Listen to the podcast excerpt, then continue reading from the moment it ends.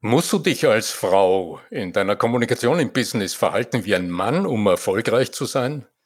Und was kannst du als Mann von den erfolgreichen Frauen aus ihrer Kommunikation lernen? Diese Frage will ich heute mit dir diskutieren. Bleib dran.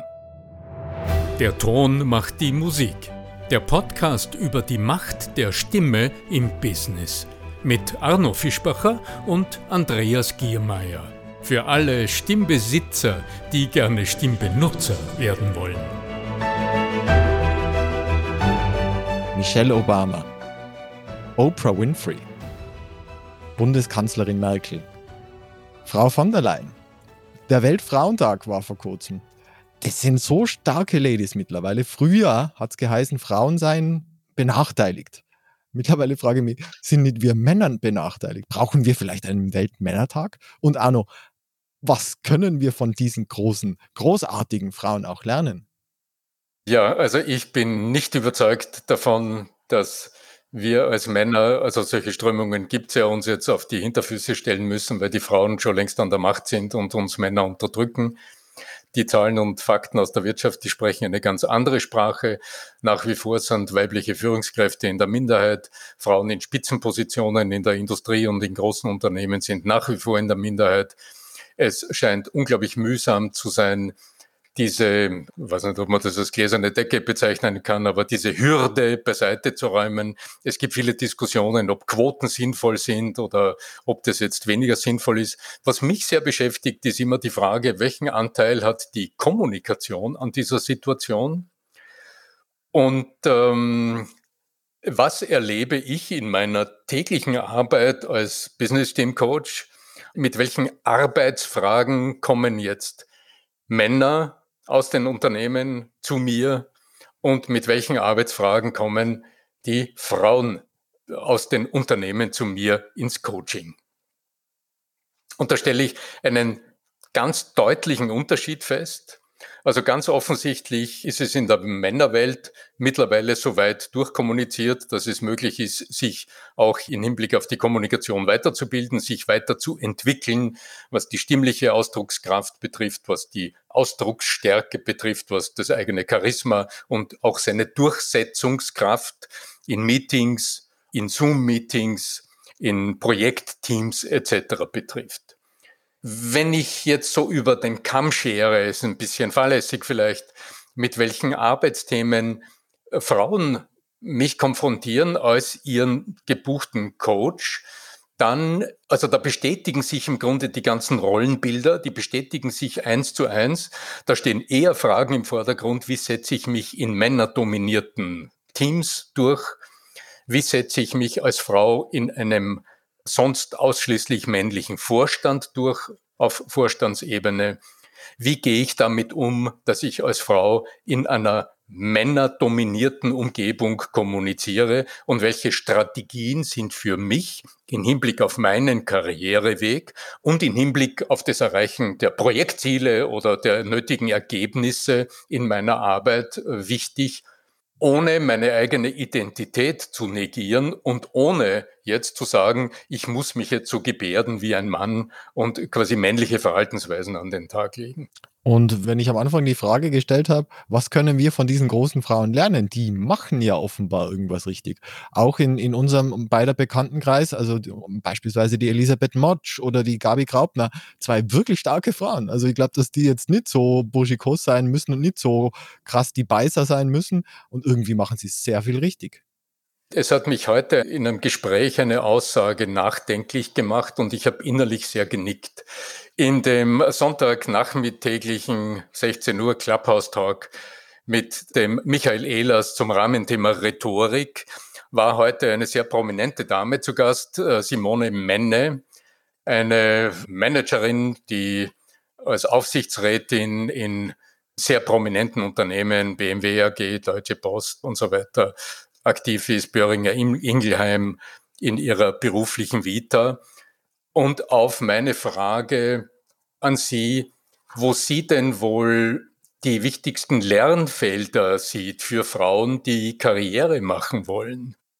Da ist sie relativ rasch auf den Punkt gekommen und hat gemeint, aus Ihrem Blickwinkel scheint ihr besonders wichtig, als Frau rasch zu lernen, sich ich sage es jetzt mit meinen Worten, auf die Hinterfüße zu stellen und auch Forderungen zu stellen.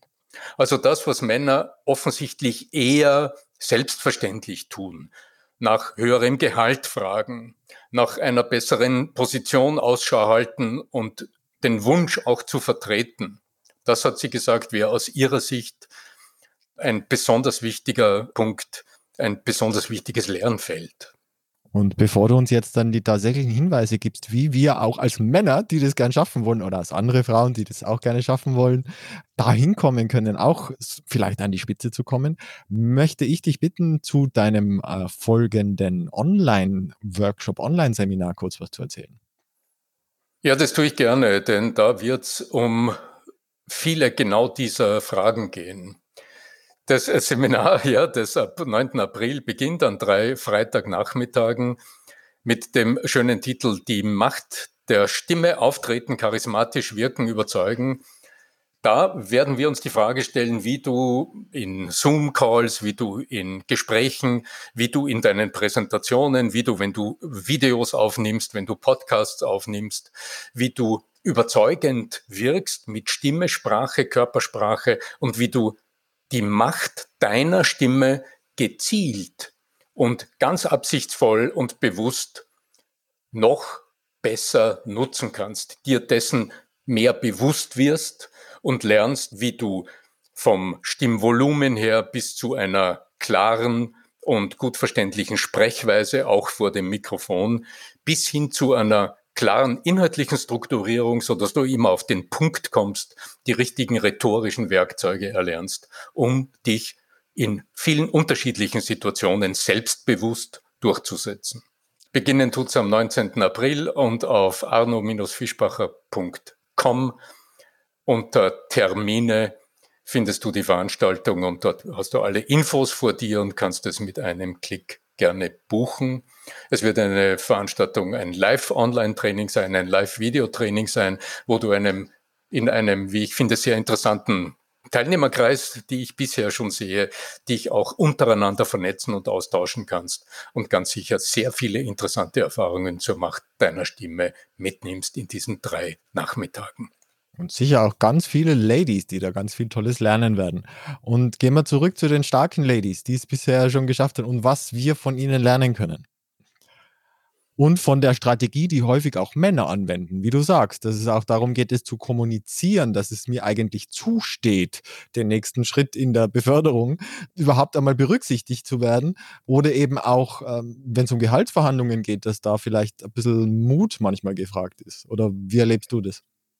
Ich denke oft drüber nach, wie weit denn heute diese alten Rollenbilder, die wir alle kennen, die aktiven Männer, der Mann, der keinen Schmerz kennt, der Mann, der als Beschützer auftritt, der Mann, der aktiv ist.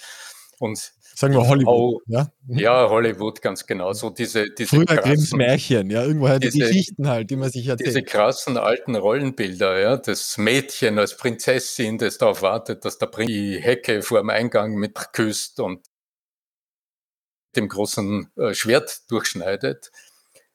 Letztlich aber, wenn wir es ganz kritisch anschauen, dann zeichnen alle starken Frauen, die du vorher genannt hast, aus, dass sie tatsächlich diese eine Eigenschaft besitzen, nämlich aufzustehen und zu sprechen, wenn es nötig ist. Also den Moment auch ergreifen, die Stimme erheben und ihre Stimme einsetzen für sich, aber auch für wichtige Themen.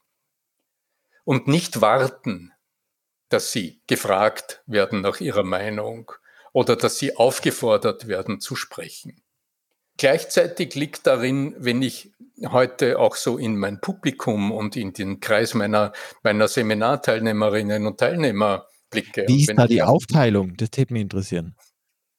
Derzeit. Also in meinen Seminaren, das hängt sehr ab, für wen diese Seminare organisiert sind.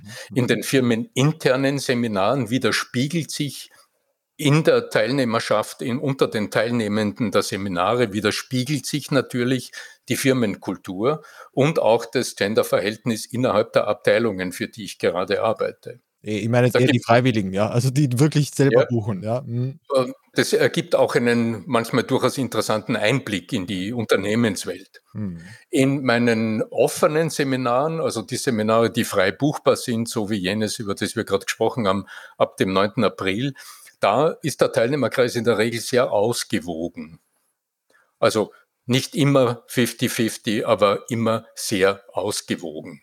Von Kolleginnen und Kollegen, die sehr explizit zum Thema Stimme, Stimmbildung arbeiten, höre ich, dass dort der Teilnehmerkreis betont weiblich organisiert war lange Zeit und sich ganz langsam hier das Bild ein bisschen ändert, weil auch die Männer der Schöpfung langsam erkennen, wie groß die Bedeutung der Soft Skills im Alltag, im Business, im Beruf sind und dass das Thema Stimme nicht nur einfach so ein weiches Thema ist, das irgendwie ja nur für Menschen gilt, die dann singen wollen oder ich weiß nicht, Meditationskassetten besprechen wollen, sondern dass das ein handfestes Argument im Business ist. Fürs Beispiel, ja.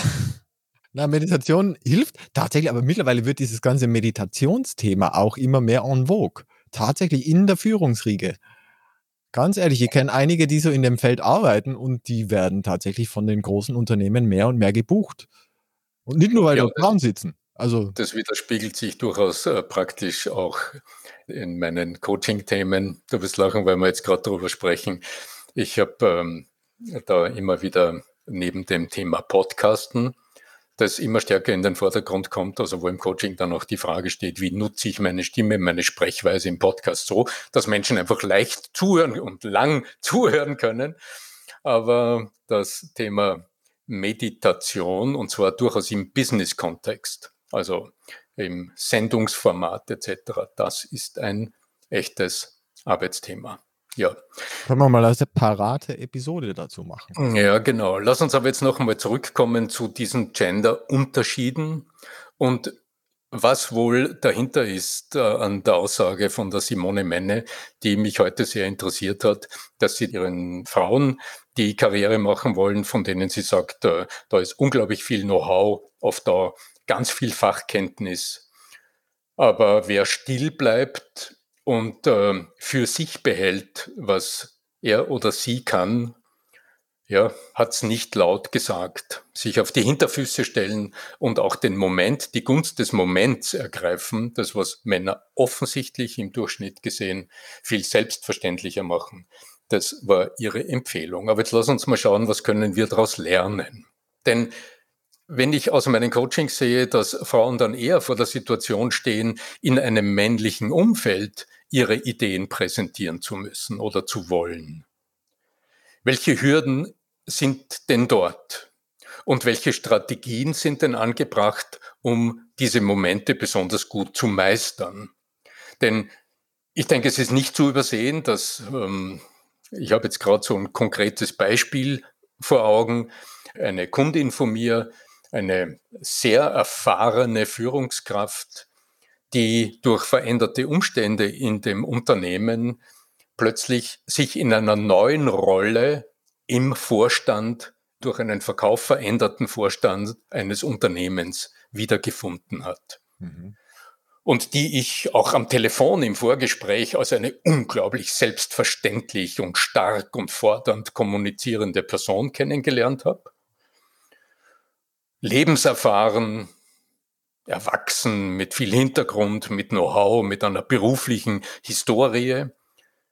Und deren Thema im Coaching tatsächlich war, wie sie damit umgeht, dass sie sich in dieser neuen Männerrunde, also auch in dieser Kultur, die sie davor findet, plötzlich persönlich nicht wohlfühlt und aus dem heraus, ich würde sagen, ihr Kopf ist ihr im Weg gestanden, weil sie sich im Moment, in dem sie vor ihren Vorstandskollegen etwas präsentieren sollte, plötzlich als, wie soll ich sagen, nicht so wichtig oder als nicht gut genug empfunden hat. Das sind irgendwelche alten Themen hochgekommen und sie ist sich selbst im Grunde im Weg gestanden.